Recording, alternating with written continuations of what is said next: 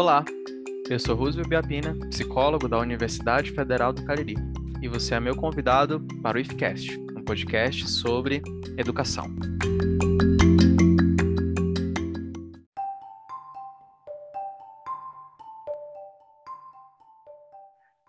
Olá, humanos! Sejam todos muito bem-vindos. Hoje eu tenho o prazer de receber aqui no IFCast nada mais, nada menos que o professor Ed Carlos Pereira. É uma alegria enorme, é, é uma pessoa pela qual tenho bastante admiração e apresentando um pouquinho o currículo dele, ele é licenciado em matemática pela Universidade Federal de Campina Grande, especialista em novas tecnologias de ensino de matemática pela Universidade Federal Fluminense mestre e doutor em meteorologia pela Universidade Federal de Campina Grande, é atual vice-diretor do Instituto de Formação de Educadores, o IFE, do campus de Brasil Santo na Universidade Federal do Cariri. Atuou por vários anos como professor de educação básica, tem trabalhos publicados na área de climatologia e estatística, mas recentemente tem focado suas pesquisas na área de ensino de matemática, em especial a educação estatística. Bem-vindo, Ed Carlos. É, muito obrigado, Rússio, pelo convite, né? É um prazer, com certeza, estarmos aqui para conversar um pouco sobre as questões que permeiam aí o ambiente escolar, o ambiente acadêmico, né? Então, eu gostaria de início de agradecer pelo convite também cumprimentar todos que nos ouvem aqui no projeto IFCast, né? Um projeto muito interessante, inovador e tem buscado trazer temas de grande relevância que com certeza contribuem com o debate, com as reflexões sobre o que é viver e sobre o que é fazer a educação, né? Enfim, um projeto que colabora com a formação é, inicial dos nossos docentes aqui do Instituto de Formação de Educadores, mas também colabora com a formação continuada, né? Porque a gente tem discussões aqui que com certeza é, engrandecem aqui as reflexões sobre é, o ser professor, né, enfim, sobre o que é viver nesse mundo atual, sobre o que é estarmos inseridos agora nesse contexto de pandemia. Então, assim, são temas que é, permitem a formação humana e permitem a formação profissional, né? Então, é muito bom estar aqui com vocês e muito obrigado pelo convite.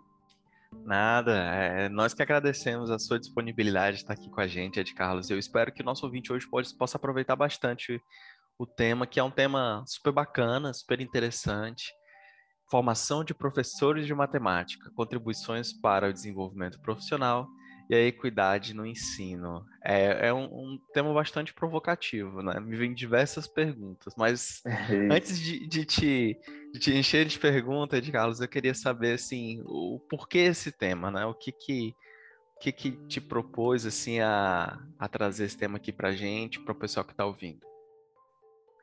É, basicamente, a gente traz aqui né, como eixo central a formação de professores né, durante a escolha desse tema. Então, como você disse, assim, por que, que eu resolvi trazê-lo aqui para discussão? Porque, na verdade, primeiro, nós estamos inseridos né, no Instituto de Formação de Educadores, no campus Brasil Santo da UFCA, e, naturalmente, são questões, assim, digamos que cotidianas, né? Pensar na formação docente aqui, tanto para nós, né, do, do quadro docente ou de servidores do campus Brasil Santo, mas também pelos nossos estudantes, né, que naturalmente aí estão nesse processo de formação inicial ou também, né, em alguns casos aí que já até exercem é, a carreira docente ou que já terminaram a primeira graduação, continuam em formação continuada. Então, a escolha do tema é justamente pensando nesse eixo central, né? É interessante a gente pensar, nesse caso aqui especificamente, que a gente vai trazer algumas discussões para matemática. Né? Então, a gente tem a formação docente, e especificamente aqui a gente vai discutir um pouco é, a formação docente dos professores né, de matemática, ou como eu coloquei aqui, né, é, em outras situações, professores que ensinam matemática, né? porque a gente sabe que não necessariamente é, Verdade. Brasil afora, né, nós temos profissionais com a devida formação. Então, às vezes, nós temos casos de pessoas que, inclusive, nem têm a formação né, para darem aula de matemática, mas acabam ali por uma, inclusive, por uma escassez né, de profissionais da área, muitas vezes ministrando aula para aquela área em que eles não são devidamente licenciados. Mas, enfim, né, então toda a nossa discussão é em torno desse ensino. né, pelos professores de matemática ou pelos professores que ali por uma necessidade local, regional, acabam ensinando matemática. Então, seguindo nessa linha de pensamento, eu trago aqui uma discussão sobre o desenvolvimento profissional docente, né? E aí muitos de nós podemos nos perguntar agora, assim, desenvolvimento profissional docente, né? O que é isso exatamente?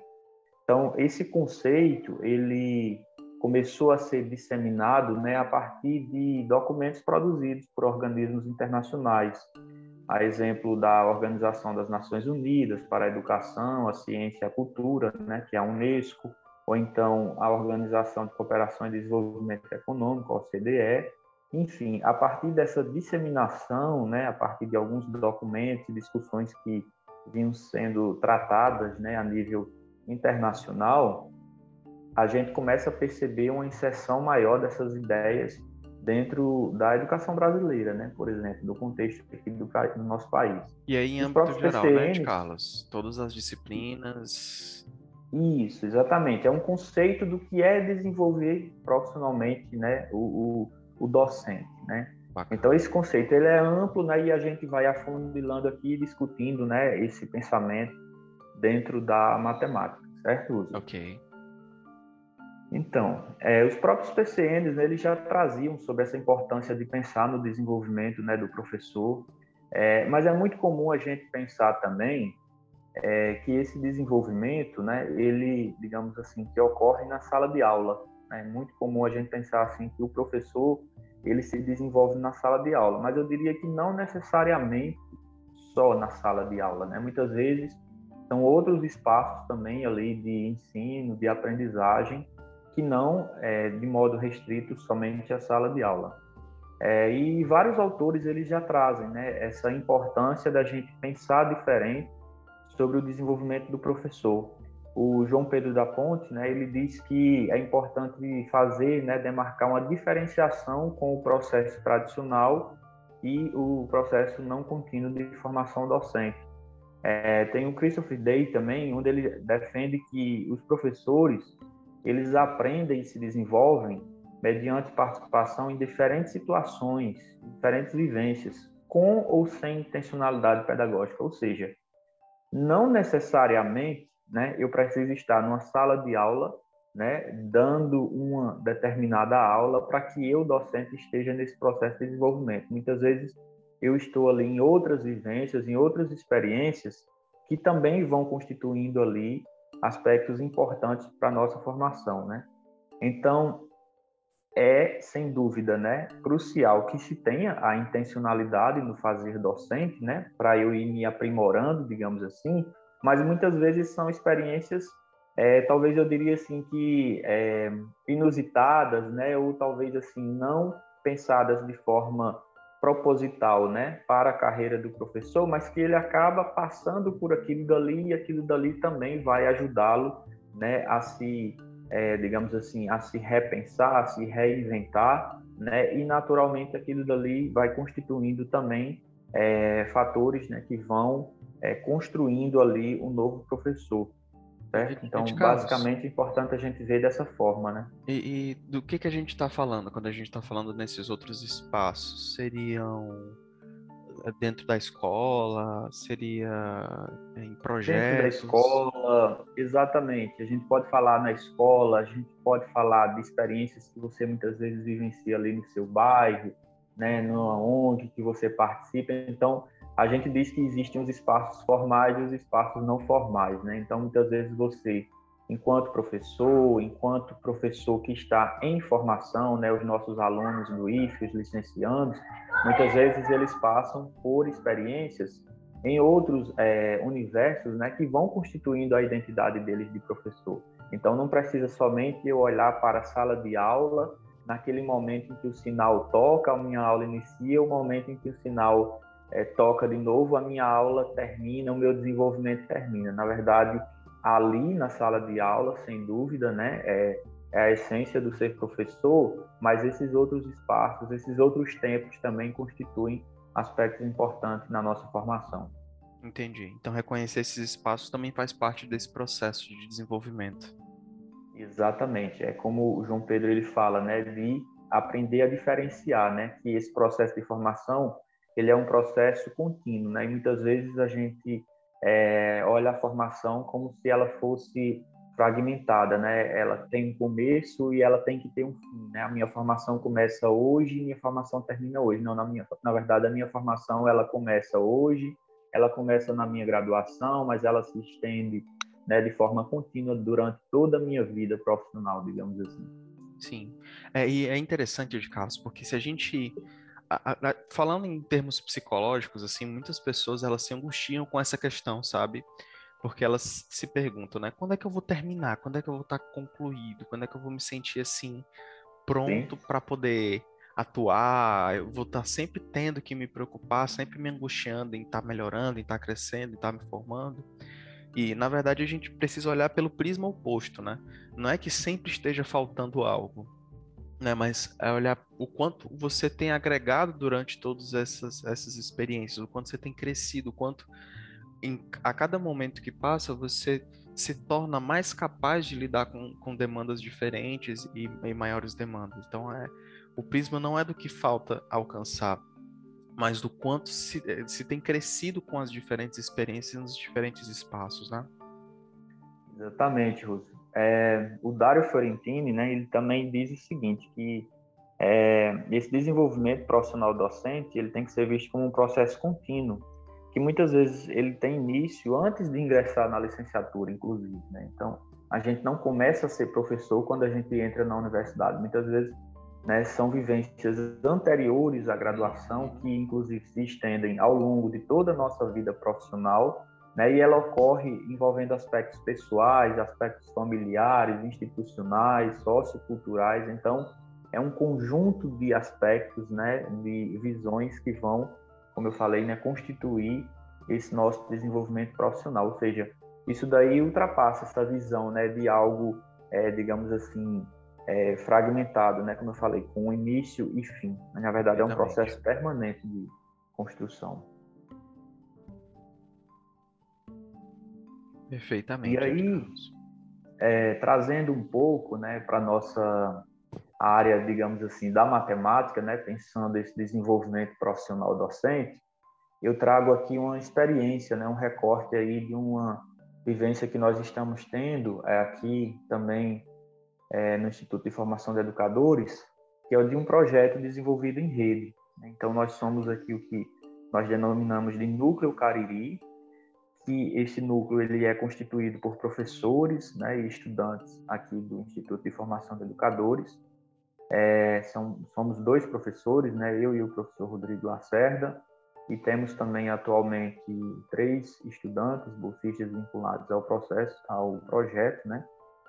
E nós somos dentro dessa rede que a gente, é, digamos assim, define como um braço, né? Porque esse projeto ele é um macro projeto desenvolvido pela rede REM, a rede REM é a Rede Educação Nordeste, e aí ela é constituída né, por pesquisadores de diferentes estados nordestinos, como a Bahia, o Ceará, o Pernambuco, o Rio Grande do Norte, vinculados a diferentes universidades públicas, né, federais ou estaduais, e também um estado da região sudeste que é São Paulo. Então nós somos o braço, né, que digamos assim está atuando aqui na região do Cariri mas todos nós né, vinculados a essa rede REM, a Rede de Educação Matemática Nordeste.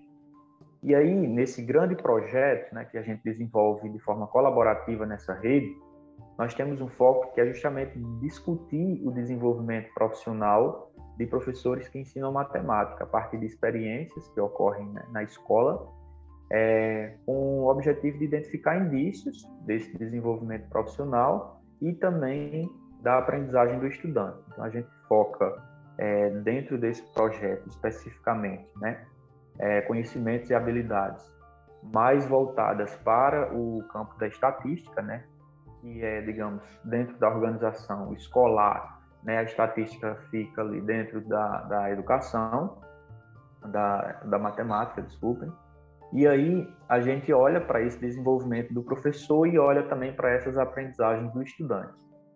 E aí a gente olha, né, com a ideia de tentarmos ver, né, de que forma trabalhar essa matemática com esses estudantes, né, oportunizando aprendizagem mas ao mesmo tempo também fazendo o professor refletir sobre o desenvolvimento dele ao longo de todo o processo. Então, a gente tem um olhar focado também na promoção da equidade, e aí são temas bem instigadores, como você disse no início. Sim. Vamos lá, Russo, fique é, à vontade. É, eu falo muito. Não, tranquilo, é isso mesmo. A gente está querendo te ouvir, não quero, não quero ficar te atrapalhando, não. Mas é porque essa já foi uma pergunta que eu te fiz é, em off, e eu achei muito interessante, assim, é, que, que na verdade não é uma pergunta que suscita somente respostas, mas perguntas e provocações e tudo mais, né? Nosso, nossa proposta aqui também não é esgotar o assunto e nem chegar com respostas prontas. Mas agora que a gente está afunilando uma coisa que me foi muito curiosa, é, será quando a gente fala né, na formação do professor de matemática, existe uma diferença entre ensinar matemática e ensinar outras disciplinas, né? A gente entende que matemática é o terror de muita gente por aí, né? Então, é, essa diferenciação, essa especificidade no ensino de matemática, ela, ela tem um, um porquê de ser nesse sentido, de ensino de matemática ou não? É, fala um pouquinho para a gente sobre isso. Olha, Rússio, eu diria que o ensino de matemática não é que ele precisa ser entendido de forma diferente de outras, né, de outros tipos de ensino. Mas eu diria que o ensino de matemática precisa ser entendido de forma diferente do que ele vem sendo feito. Né? Então a gente passou aí por longos anos, né? Quem de nós é, já não teve aquelas experiências, né, da matemática ser colocada como é, a vilã, né, na sala de aula, como o, o aquele que o detém, né, que detém aquele conhecimento matemático, muitas vezes era considerado alguém extraordinário, né? Então acho que a gente tem que é, já estamos né, nesse processo de superação e hoje já não cabe mais essa perspectiva de ensino, né? Onde você olha como se fosse algo que é, apenas alguns, é, digamos assim, estudantes, né, os seres excepcionais, eles conseguem ter acesso à matemática. Hoje a gente já vê e a gente precisa ver, né, a importância dessa matemática ela ser, é, digamos assim, acessada, né, dela ser compreendida por todos os sujeitos e dela ser também utilizada como um processo de transformação né, da sociedade. Então, hoje, já não cabe mais a ideia da matemática de acesso restrito e limitado para poucas pessoas, né? Mas, pelo contrário, a gente precisa promover um acesso que seja é, para todos, né? Dadas aí as condições de cada um, as limitações de cada um, mas que esse ensino ele precisa ser reformulado. Então, eu não diria que ele é diferente dos outros ou precisa ser diferente dos outros. Eu acho que ele precisa ser diferente dele mesmo, né? Ou pelo menos precisa estar nesse processo de transformação porque a gente perdeu muito tempo, né? E hoje, é, digamos assim, de várias formas a gente consegue perceber ainda uma, uma defasagem imensa, né, no ensino e principalmente na aprendizagem de matemática. Perfeitamente, não, faz, faz todo sentido e, e complementa muito a, o raciocínio de formação continuada, né? Que a formação continuada é justamente esse processo de melhora contínua, de desenvolvimento contínuo e de ser diferente do que a gente é hoje, né? Ou amanhã ser diferente do que a gente é hoje e hoje ser diferente do que a gente foi ontem. Exatamente. E assim, são essas inserções né, da universidade nas escolas, no nosso caso aqui na região de Brejo Santo, que também vão oportunizar né, essas novas é, visões, esses novos olhares, né? Porque a gente tem, né, como eu costumo dizer, os aspectos teóricos, né, que vão nos balizando, né, nas discussões e nas proposições junto a essas escolas, junto à rede municipal, junto à rede estadual, mas a gente consegue perceber isso é inclusive a proposta do nosso projeto que a universidade ela não quer só ir à escola para ela colher dados e informações, né, para que ela possa desenvolver as pesquisas que muitas vezes ficam no âmbito acadêmico, né? Em termos práticos, nós queremos contribuir com a escola no sentido assim de atividades, eu diria sempre assim, bem objetivas, bem reais, né, na sala de aula ali, na vida do professor, para que ele também consiga perceber resultados concretos, o impacto, né? Porque muitas vezes a gente fica muito no campo da teoria e às vezes o professor da escola, né, que é o nosso parceiro, ele não consegue perceber como aplicar né, aquilo dali na sala de aula mesmo, assim, quando ele vai, como diz a expressão popular, né, botar a mão na massa. Uhum. E a ideia do nosso projeto é justamente o contrário, né? É que tem toda uma discussão, né, de autores aí que tratam sobre vários temas, mas a gente é, tem todo um cuidado de é, respeitar a dinâmica que o professor está fazendo na sala de aula e a partir dessa dinâmica a gente faz essa ponte né, entre o que a gente está pesquisando, as teorias que nós estamos tentando né, discutir e pesquisar naturalmente, mas ao mesmo tempo ajudar o professor no dia a dia, na sala de aula dele, na hora que ele está elaborando uma atividade. Então, assim, é uma, digamos que uma parceria mútua de fato, né? onde a gente colhe informações para a pesquisa no ambiente acadêmico, mas o professor também consegue perceber o retorno na sala de aula dele. Né? E aí, a gente já dando, dando continuidade aqui, né, a ideia de tentar clarear mais um pouco né, as ações desse projeto, a gente trabalha com um ciclo investigativo. Esse ciclo investigativo, a gente até acaba utilizando a sigla que é muito comum, chamada PPDAC. Né? Então, esses dois P's é de problema e planejamento, o D é de dado, né, a coleta dos dados, o A e o C é das análises e das conclusões. Então, esse ciclo PPDAC, né, ele trabalha justamente a investigação nas aulas de, matemática. Então, são dos autores Will de Pankford e a ideia justamente é repensar essa forma do ensino. Né? Então, esse repensar faz com que o professor vá se constituindo, né, é, com uma nova visão, né, do ser professor de matemática e, ao mesmo tempo, é, as atividades que vão sendo propostas vão permitindo, né, essa aprendizagem do estudante dentro de algumas habilidades, dentro de alguns conceitos, dentro de alguns conteúdos que vão sendo definidos. Isso tudo respeitando muito a organização da escola, né? Então, se nós chegamos na escola e a escola já tem uma proposta para durante dois ou três meses trabalhar determinadas habilidades, determinados conteúdos, então nós tentamos justamente fazer essa ponte, né, entre o que já estava previsto e essa investigação matemática que é o que conduz assim o, o, o projeto como um todo, né? E aí, é, para essa investigação matemática, né, você pode se perguntar assim, mas como que se dá? Basicamente é o seguinte: é o professor vai construir junto com os estudantes, né, sequências de ensino que serão trabalhadas na sala de aula. E essas sequências vão envolver o currículo da escola, né, como eu já falei, o que eles já haviam planejado, e os temas? Os temas eles podem ser variados, né? A ideia sempre é que eles, é, digamos assim, extrapolem a ideia do tradicional. Não que o tradicional necessariamente seja ruim. A gente até disse que alguns, alguns aspectos do ensino tradicional eles podem permanecer, mas a gente precisa também trazer né, inovações para esse processo, né? Então a gente usa temas, é, digamos assim, de necessidade da escola, certo? Então é, os alunos estão passando ali por problemas de moradias, os alunos estão passando ali pelo aumento dos preços, né, durante essa pandemia. Então, são temas que é, são, digamos assim, inerentes à realidade da, da, da escola, né, dos professores, dos estudantes.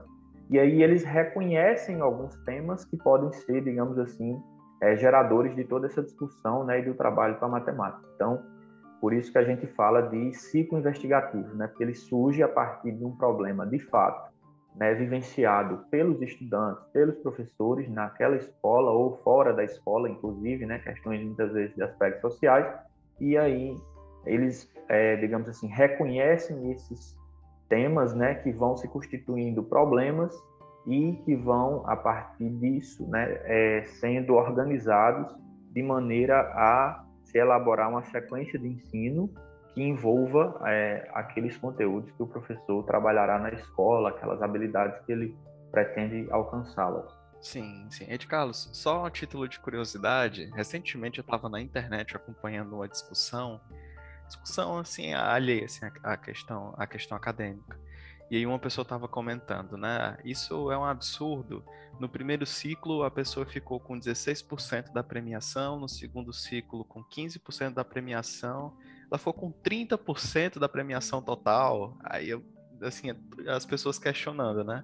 Mas como assim? 15 de um lado, 16 do outro, ele ficou ali com 15,5, né, do total, e assim, a, a, falta, a falta que faz a matemática nesses, nessas questões bem, bem do dia a dia mesmo, né? você vê que a pessoa ela não precisa ser formada em matemática, ela não precisa ter uma vivência profunda em matemática para necessitar da matemática ah, todo dia, né? nas questões é, cotidianas, diárias, e me parece bem freiriana essa questão de puxar a realidade da, da, da comunidade, do, do estudante para a aula de matemática. Pois é, a gente fala de uma consciência é, muitas vezes sociopolítica, né? Como você coloca aí, é importante a gente ter, né? E era o que Paulo Freire também já pregava, né? É essa educação que de fato possa, né, modificar a minha forma de pensar, né, sobre o mundo. Então, o que eu percebo é justamente assim, no caso da matemática, é que é, a gente ainda está no nível, né, incentivar as pessoas a compreendê-la como é, digamos assim, um conhecimento que vai nos empoderar, né? Eu diria que matematicamente empoderados, né? Quando eu consigo usar esse conhecimento é, a meu favor enquanto cidadão, né? É, acho que nesse tempo agora de pandemia, né? Quantos de nós é, não paramos ali e começamos a assistir, né? O jornal e ver aquele monte de gráficos que são expostos, né? E quando a gente não tem uma compreensão matemática, a gente não tem uma compreensão estatística, eu até digo aos meus alunos, né, que muitas vezes você pode ser facilmente é, enganado, né? Então acho que é importante a gente conhecer, né, aprender para a gente conseguir se posicionar, para conseguir fazer essa leitura realmente assim do que está sendo exposto, né? E conseguir exercer também a nossa crítica, né? Porque às vezes você apenas olha, né, assume como verdade e você não consegue extrair dali é, uma opinião muitas vezes é, mais assim preocupada com questões não tão claras, né? Então assim não é só olhar e dizer assim ok, né? Eu aceito, mas às vezes é contra-argumentar, né, é levantar elementos novos a partir daquilo que está sendo apresentado a você, né? Por que, que o gráfico é assim, né? Por que, que a situação chegou nesse ponto, né? E agora, né? Qual é a perspectiva? Qual é a tendência futura? Né? Quais variáveis influenciam, né? Digamos nesse resultado. Então, quando a gente tenta trazer a matemática e no caso do projeto também a estatística é nessa ideia, né? É de você questionar, né? O ciclo ele fala justamente é, o PPDAC, né? Então é, é o problema e o planejamento. Né? Então assim, quando a gente pensa no problema, a gente naturalmente tem que questionar, né? E se questionar também, porque o professor ele trabalha com os estudantes nessa perspectiva, né, de ir questionando, de ir fazendo perguntas aos estudantes, de modo que eles comecem a refletir sobre aquela situação. Então, não é só apresentar um conteúdo e dizer, olha, é assim, né? E o estudante aceitar e dizer, ok, né, professor? Tudo bem, é assim. O estudante pode contra-argumentar, o estudante pode, né, é, fazer perguntas novas que o professor não estava prevendo, né? E aí juntos eles podem ir nesse movimento de descoberta, né? Então realmente é uma investigação. E pelo é, que eu estou entendendo, Ed Carlos, é para um exercício de cidadania mesmo, né? Não é somente exatamente. E a gente fala num ciclo, Russo, mas vale lembrar o seguinte, que durante uma aula, né, que vai trabalhando essa investigação, às vezes você faz essas fases, né, do ciclo, né, do problema, do planejamento, da análise dos dados, das conclusões, e às vezes você conclui, por exemplo, que você teria que investigar outras variáveis não definidas no início da sua pesquisa, digamos assim. Então, quando o professor trabalha essa investigação, a primeira conclusão que ele pode ter, né, quando ele fecha, digamos assim, a primeira volta desse ciclo, é que ele precisaria inserir elementos novos, né, na aula dele para poder trazer é, novas elucidações aí não previstas no começo, né, das discussões. Então, é, a investigação é isso, né? A gente começa, pesquisa é isso, né? Quem faz pesquisa sabe, você começa, né? E quando você está é, na fase ali que supostamente você vai tirar uma conclusão, você pode é, perceber que na verdade precisa investigar mais ainda, né? Então o ciclo a gente começa a dizer que ele muitas vezes ele se repete, né? Sucessivas vezes, a depender do tempo do professor, do pesquisador, do estudante, né? O interesse e por aí vai.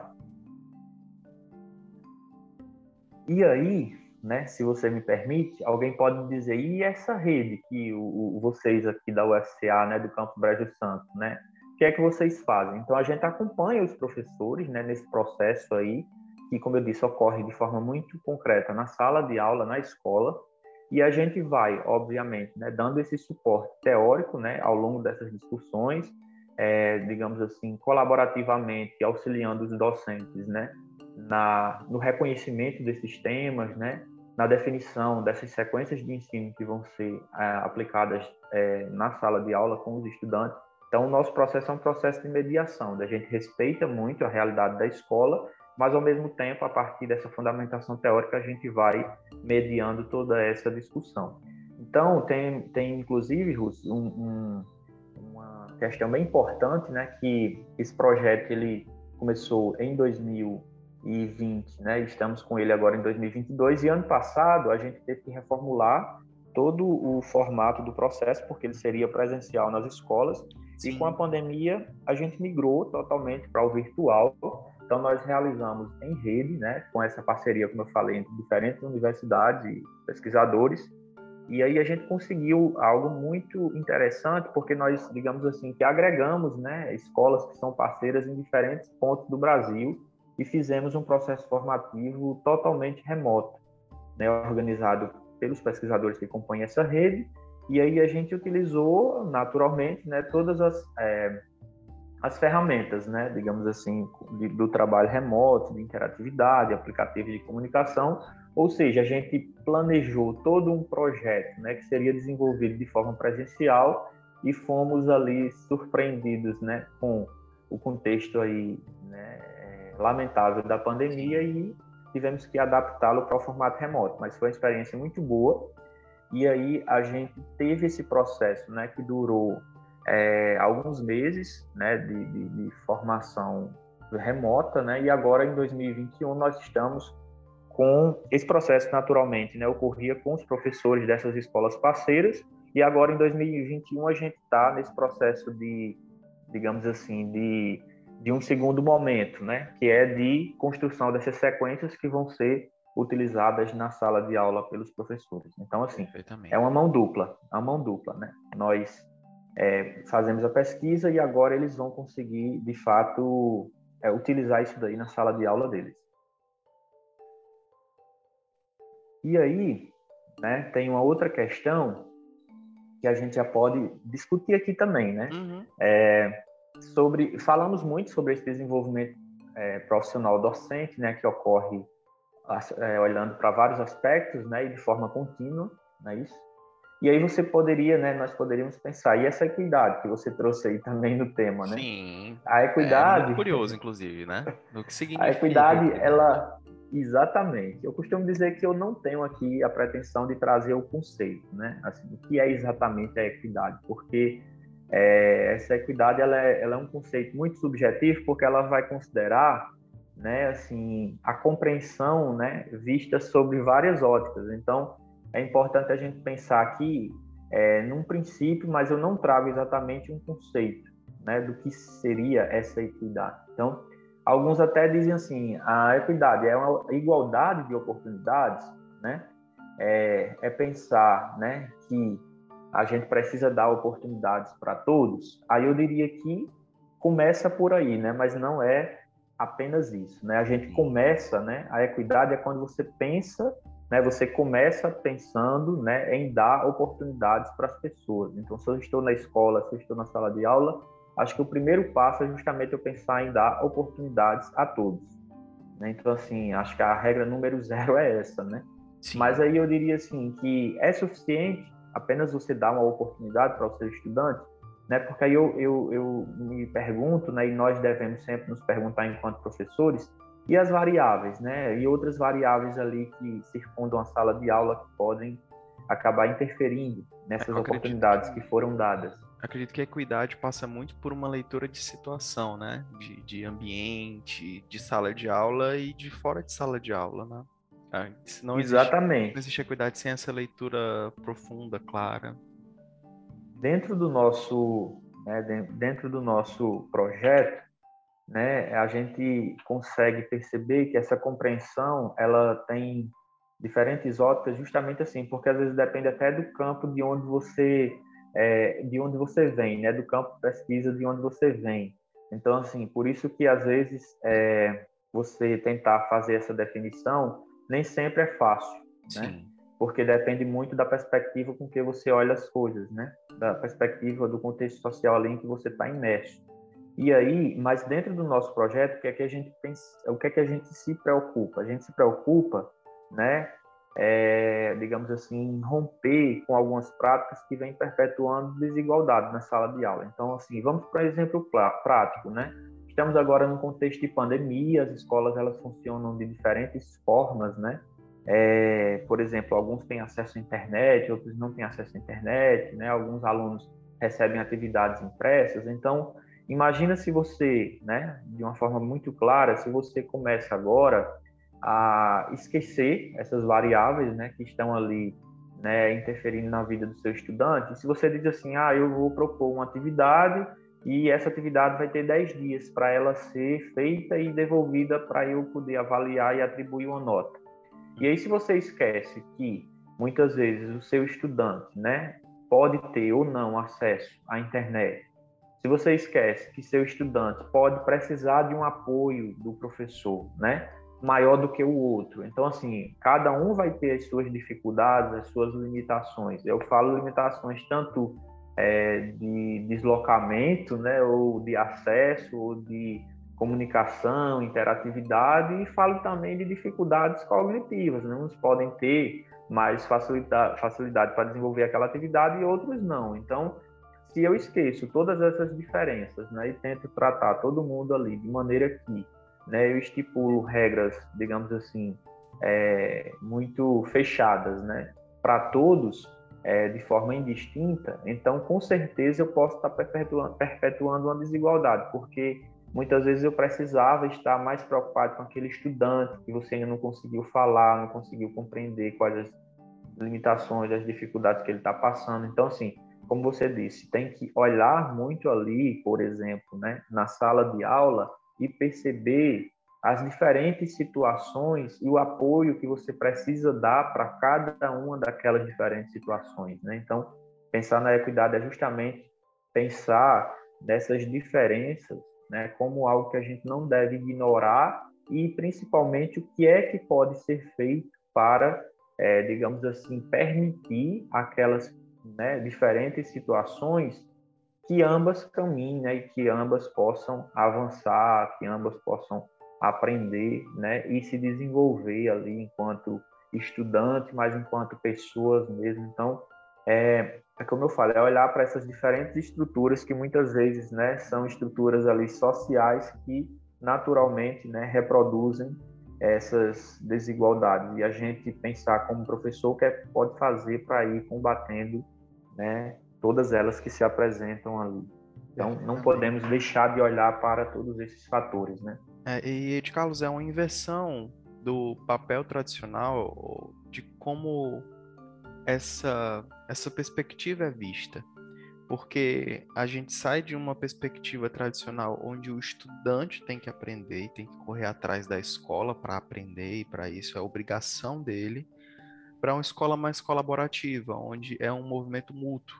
É o estudante em busca do aprendizado e a escola também em busca do estudante, né? o professor em busca de trazer um ensino que seja parte da realidade dele. Aí um movimento mútuo, né? E não, não somente numa direção. Assim, o aluno tem que vir, tem que aprender, não?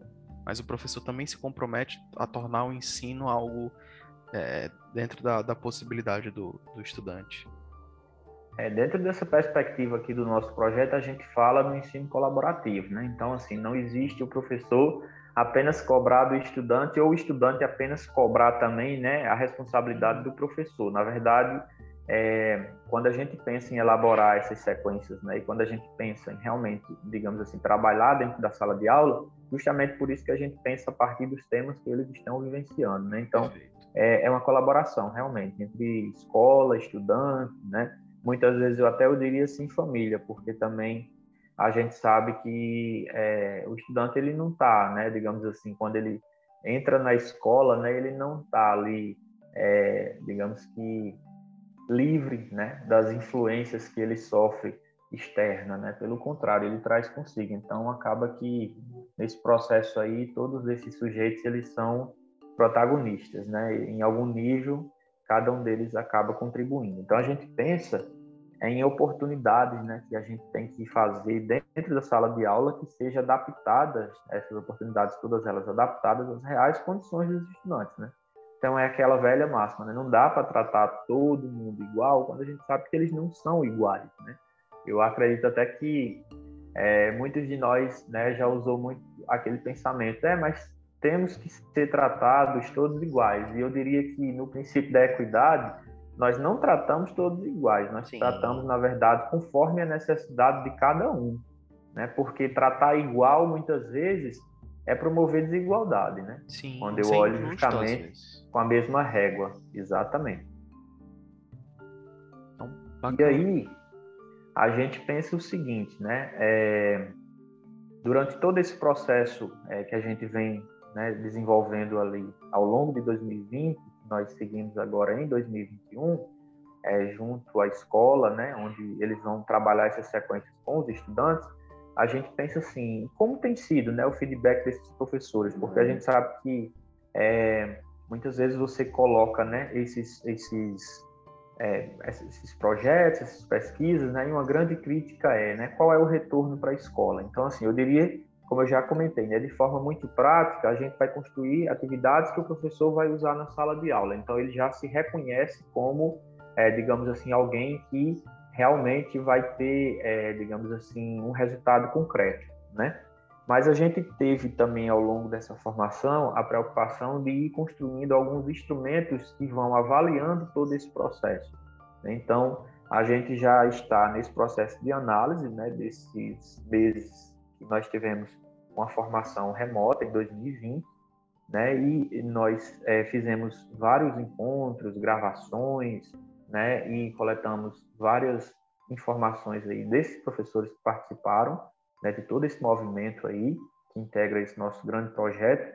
E agora a gente está justamente na fase de análise desses resultados. E aí a gente já consegue é, perceber alguns aspectos, digamos assim, que eles realmente já é, digamos assim, identificam como muito, muito positivos, né? Desde a questão do próprio é, conhecimento, né, da matemática, da estatística, que, como eu falei no início, né, nós trabalhamos com professores que ensinam matemática, então não, não necessariamente, né, por mais que isso possa parecer algo estranho, mas não necessariamente todos tinham formação em matemática, né? E não necessariamente Brasil afora você só encontra professor que tem a formação em matemática, né, dando aula de matemática. Então, muitos deles acabaram reconhecendo, inclusive, uma oportunidade de aprender mesmo muito, muitos conceitos, conteúdos que eles disseram assim que não tinham aquela visão, né, e que muitas vezes não, não sabiam de que forma abordar na sala de aula, né? Até tinha alguma compreensão mais superficial, mas não sabia como trabalhar. Então, ao longo de todo esse processo formativo, a gente já reconheceu, né, esse digamos assim, esse resultado muito bom, né? Que é de aprender o conteúdo e como trabalhá-lo na sala de aula.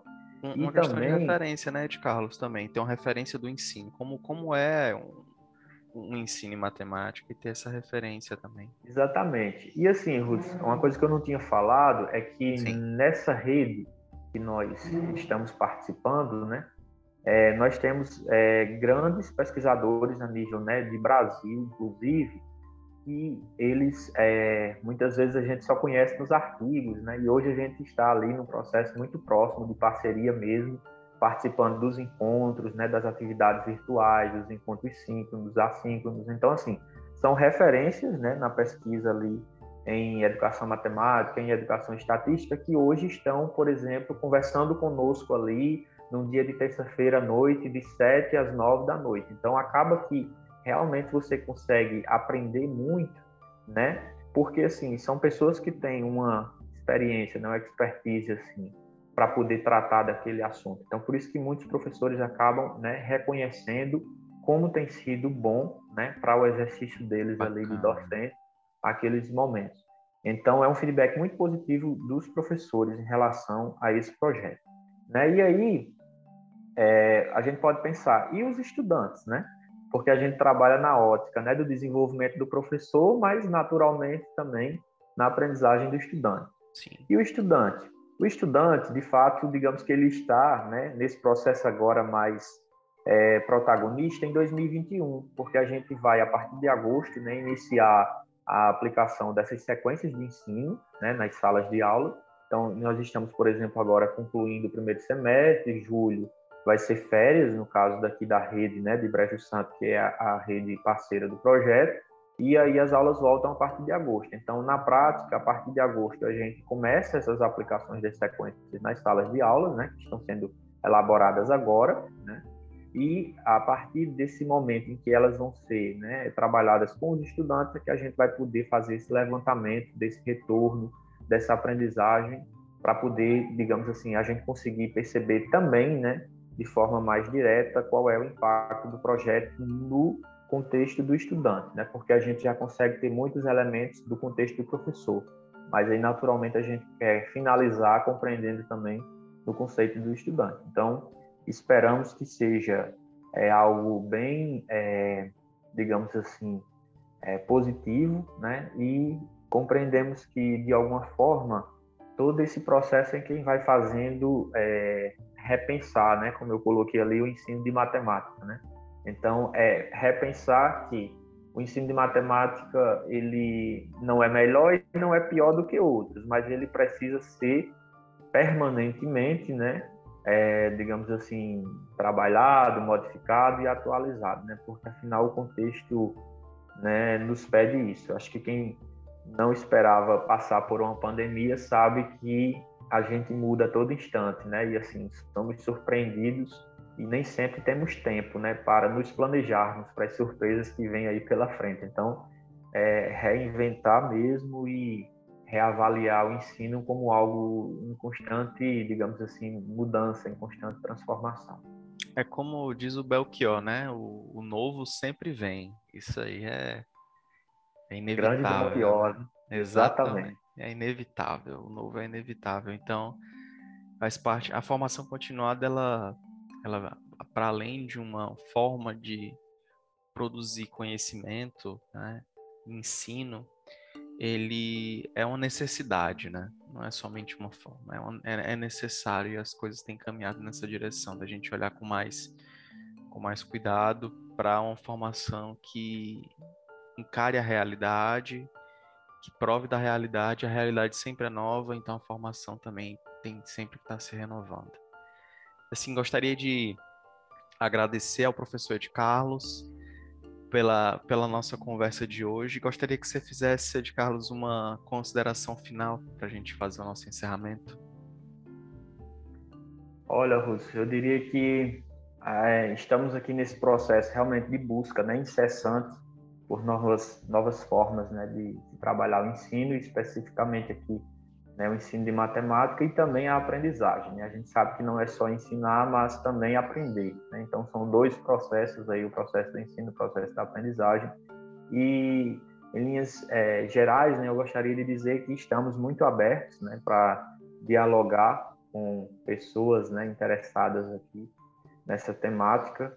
E o nosso objetivo é continuar nessa parceria com as redes de Brejo Santo, da região, agregando cada vez mais escolas, cada vez mais professores né, que possam ser nossos parceiros. E dizer que nós aqui, enquanto IF, Instituto de Formação de Educadores, estaremos sempre à disposição né, para poder, é, digamos, se aproximar e se apropriar cada vez mais é, de temas que são inerentes né, ao nosso trabalho aqui né, e à nossa atividade enquanto educadores, enquanto pessoas, né, enquanto cidadãos. Então, nos colocamos muito abertos e à disposição para sempre que for necessário conversarmos um pouco né, sobre essas questões aqui da educação especificamente aqui também do ensino de matemática. Então, muito obrigado pelo convite, né, abraço a todos e a todas que nos ouvem, né, e dizer que é, foi muito bom estar aqui com todos, né, nessa discussão. Bacana, Carlos. Eu queria só ressaltar que o ensino da matemática, né, ele é um exercício de cidadania e ele é pensado por pessoas que querem fazer com que esse exercício de cidadania seja cada vez mais efetivo. A matemática não é nenhum bicho-papão, muito pelo contrário. Ela é uma forma de inserção no mundo, né? não só no mundo, mas num mundo que abre muitas possibilidades de pensamento, de racionalidade, de raciocínio. Eu mesmo sou psicólogo, mas é, o raciocínio matemático ele é necessário e importante é, no meu exercício cotidiano, não só de cidadania, de vida, mas até profissional. Então, é bom que você saiba, você que está nos ouvindo, que é, se você é professor de matemática, você é uma das pessoas que, que contribui para que esse exercício seja efetivo, para que a gente se desenvolva enquanto pessoa, enquanto profissional, independente da, da área de atuação. E se você não é, que você sabe que tem pessoas que estão pensando nisso, que estão construindo isso e que estão tentando fazer desse acesso um acesso mais, mais possível e mais equânime, né, para cada um. Agradeço sua participação até aqui. Gostaria de ressaltar que existem outros episódios do IFCast, que se você quiser ouvir, pode ir na nossa lista aqui no seu streaming. E até o próximo episódio. Tchau, tchau.